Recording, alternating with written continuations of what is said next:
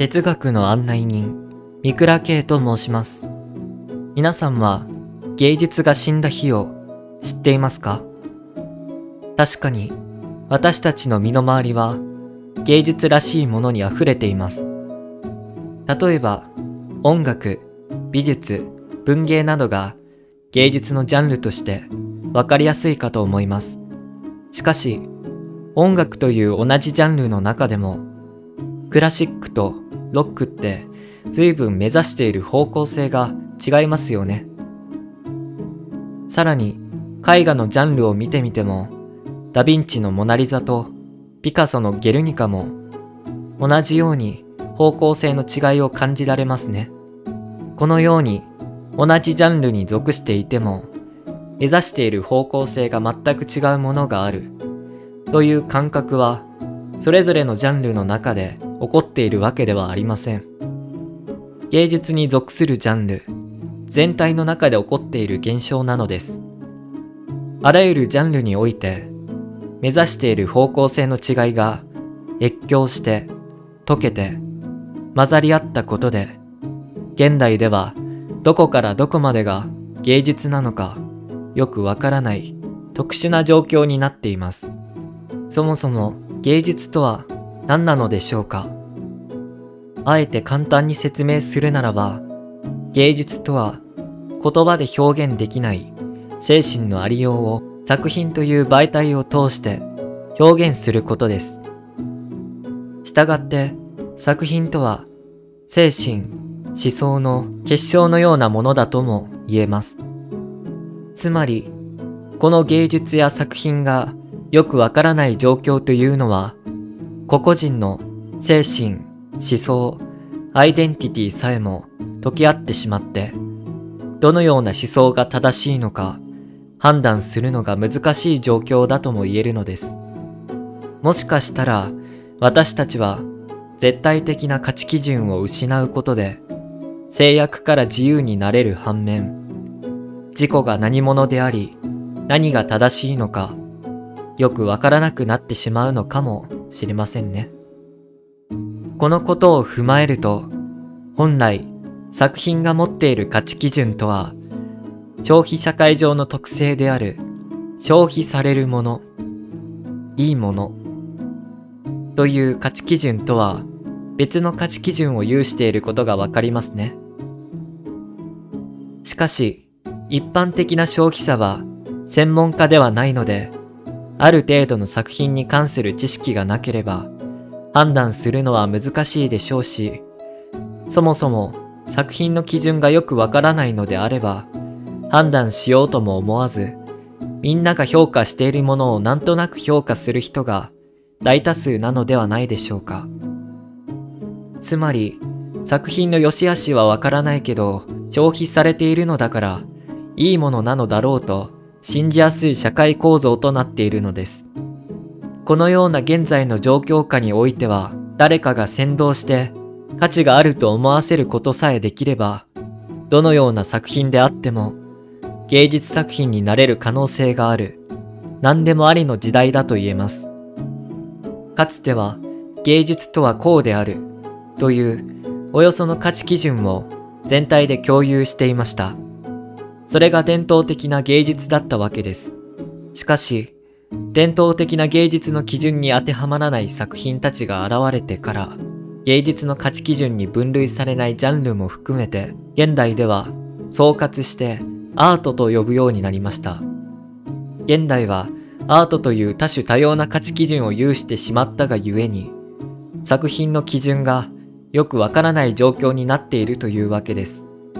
この解説シリーズは、近代芸術終焉シリーズと題しまして、現代の多種多様なアートに至るまでの歴史意識が変わる節目を考察し、どのようにして伝統的な芸術が終わり、それによって現代の私たちはどのような意識を持って作品を見ているのか解説しています。まずは伝統的な芸術から逸脱した作品に焦点を当てて考えてみましょう。芸術に大打撃を与えた作品といえば、やはりこの便器こと泉という作品を解説しなければならないでしょう。それでは早速、泉の作者、伝統的な芸術の転覆を企てる、ダダイズムの先駆者、デュシャンから解説しましょう。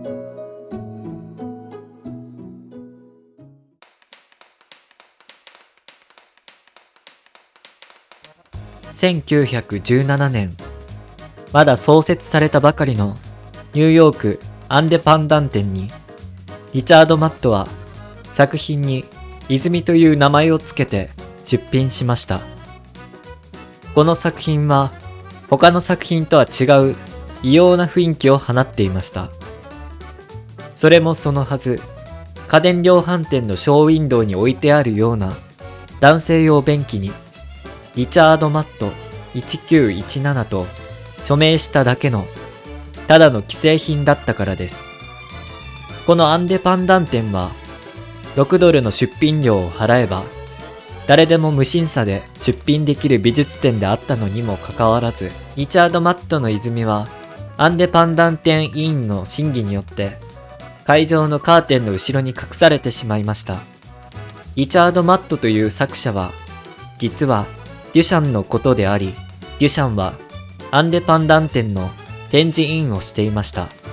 つまり、アンデパンダン店委員であったデュシャンが、リチャード・マットという匿名の作者名で出品したのが、泉という作品だったのです。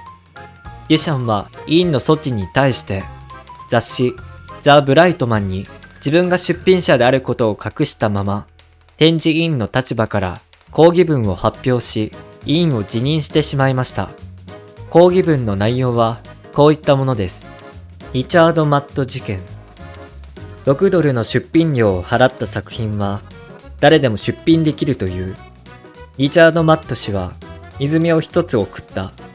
この品物は間違いなく消え去り、金輪際陳列されなかった。マット氏の泉を拒否する根拠は何であったか。1、ある連中は、それが不道徳で卑俗だと主張した。2、またある連中は、それが氷雪である。つまり、単なる衛生器具屋の器具に過ぎぬ、と主張した。さて、マット氏の泉は不道徳ではない。浴槽が不道徳でないように、それは衛生器具屋のショーウィンドウで毎日見ることのできる品物である。マット氏が泉を自分の手で作ったか否かは大して重要なことではない。彼がそれを選んだのである。彼は生活の日常的な品物を取り上げ、新しい題名と新しい観点のもとで、その有用な意味が消え去るように、それを並べたのである。つまり、あの物体に対する新しい思考を作り出したのだ。衛生器具についてはお笑い草である。アメリカが作り出した芸術品といえば衛生器具と橋だけではないか。なぜアンデパンダン委員は泉をこのような扱いにしたのか。理由は単純明快です。芸術作品でないと判断したからです。泉が芸術作品でないと判断された理由を説明するためには、この時代、近代ヨーロッパの芸術観を説明するのが早そうです。近代ヨーロッパの芸術観を簡単に説明すると、芸術作品とは作者自身の手で作ったものであり、過去の作品を模倣したり、氷説したりせず、作者の独創によって作られる自律的な存在である。芸術作品とは道具のような有用価値ではなく、鑑賞者の教養を高め、あるべき人間性を示し、道徳的価値のあるものである。こういった感じでしょうか。デュシャンの抗議文とは正反対の主張ですよね。デュシャンの芸術に対する考え方は、現代の感覚的には、こういう芸術もあるんだ、と、腑に落ちないにしても、審議する余地があるかもしれませんが、当時の一般的な芸術観から判断すると、現代よりも世間の風当たりは強く、審議するまでもなく否定される。相当にありえないものだったみたいです。当時、デュシャンのように既存の芸術を否定する芸術家たちはいたのですが、その芸術家たちが目指している芸術の領域さえも、はるかに逸脱する作品だったようです。デュシャンの思想は、アンチ芸術の中でも、かなり尖った考え方だったみたいですね。このようなデュシャンの思想は、自分の関わっている芸術そのものの価値を下げて、皮肉り、知的に霊唱することによって、伝統的な芸術の価値や概念を全て否定します。この思想をダダイズムと言います。ダダイズムは否定、攻撃、破壊のイメージが強いですが、アンチの手段として同じ芸術というくくりに立っているため、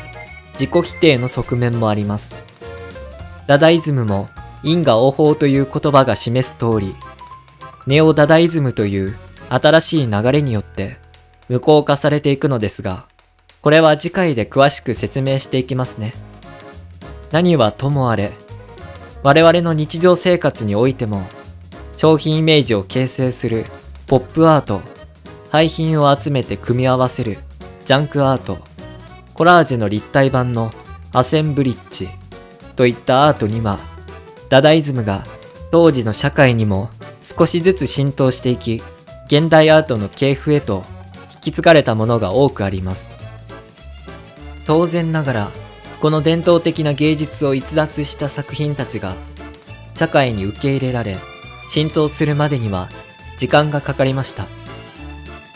デュシャンの作品が初めて美術館に受け入れられたのが1945年であり、リチャード・マット事件から28年の歳月が経っています。これをきっかけにして、第二次世界大戦後の1950年代から1960年代において、ポップアートが流行し、一般の芸術市場でもデュシャンの再評価が始まりました。浸透するまでに時間がかかったとしても、やはり伝統的な芸術の立場に立って努力してきた芸術家たちにとっては受け入れがたいことでしょう。それなのになぜ伝統的な芸術家は、社会はダダイズムを受け入れていったのでしょうか。このことはいろいろなことが複雑に絡まり合って現れた結果だと思いますが、カメラなどのテクノロジーが生まれたことが大きな要因であったと考えられます。例えば、現実の風景をリアルに描く画家を想像していただくと分かりやすいかと思います。そうです。それって絵じゃなくて写真でよくない？ってなりますよね。つまり、テクノロジーによって芸術そのものが廃れてしまうことを恐れたため、伝統芸術 VS 反芸術という構図から芸術 VS テクノロジーという構図にシフトしていったのではないかと思います。そのため芸術家はテクノロジーと差別化するために芸術にしか表現できないことを模索するというテーマが重要視されるようになりました。それに加えてこの時代は大衆史によって情報が伝わりやすくなっていたので第一次世界大戦第二次世界大戦の影響による先行きの不安までも伝播していき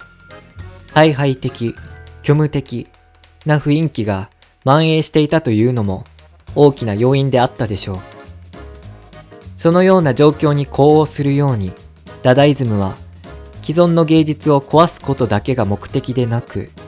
アンチ芸術を通して芸術よりもより根本的な人間の理性を否定して戦争の愚かさや無意味さを訴えかける反戦運動の性質も持っていました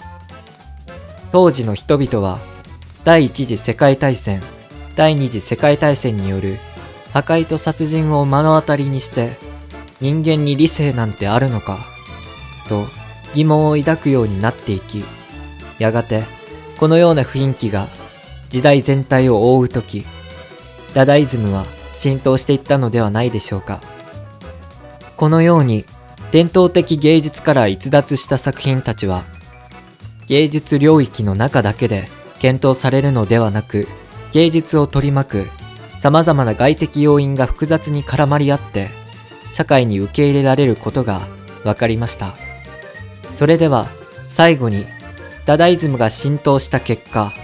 どのようなことが起こったのかを解説して、話をまとめたいと思います。ダダイズムが伝統的な芸術を解体したことによって、芸術や作品という言葉の意味は、はっきりとした輪郭を失ってしまい、それに呼応するかのように、貴族、ブルジョアを中心とする社会から、大衆を中心とする社会に変化していきました。先にも説明したように、芸術ジャンルは供給する社会システムの影響を強く受けます。最初は貴族を中心とする高尚な芸術という立場も美術館が設立されて一般層にも見られるようになり現代では日常的に消費されるものとなっていきました。社会システムの変化に伴って芸術のあり方はどんどん変化していきいろいろなものの境界線を溶かしてボーダレスな状況を生み出しました。これが当時の支配階級や知的エリートが目指していた社会、文化を進歩、前進させる啓蒙プロジェクトの結果だとすれば、それは美術展の中で異様な雰囲気を放つ便器の霊障のような皮肉そのものだったと言わざるを得ないでしょう。なぜならば、当時の支配階級というヒエラルキーも妖怪し、知的エリートが占有していた知識も情報社会の成立によって響かなくなってしまったからです。彼らが目指していた啓蒙プロジェクト。このような以前までの時代とは一線を画する社会、文化の進歩、前進を目指す歴史意識のことをモダンと呼び、その中でも芸術やアートに関わるものを美的モダンと呼びます。そう考えると、デュシャンの泉は美的モダンの究極の形だったのかもしれませんね。美的モダンの観点で言うならば、現代の美的モダンはどういう意識のことを言うのでしょうか。これがまた難儀なことに、現代は美的モダンとは異なる、さらに一線を画する歴史意識に突入しています。つまり、近代までは美的モダンと言いますが、現代はこれに含まれないのです。美的モダンの次の意識として挙げられるのが、ポストモダンという意識なのですが、これも非常に曖昧な意味で使われますし、現代の意識はこうである、とはっきり説明できない、より複雑な状況になっています。このような不確かな状況下で、確かな事実を見つけるためには、機能法を使いましょう。機能法を簡単に説明すると、実験、観察によって得られた事実の共通を分析して、無理なく言える法則性、規則性を見つけることで、おそらくこうなるという、ある程度の予測を立てる方法です。現代の美的意識も、ポストモダンも、美的モダンの系譜の上に成り立っていることは間違いないので、美的モダンやポストモダンの歴史的な連続性、類似性を知ることで、答えの輪郭を捉えるヒントになります。というわけで、次回は美的モダンがどういう意識なのか、それからポストモダンと美的モダンの違いを解説していきたいと思いますので、次回もご視聴していただけると嬉しいです。ご視聴ありがとうございました。よければコメント、高評価、チャンネル登録、Twitter のフォローよろしくお願いします。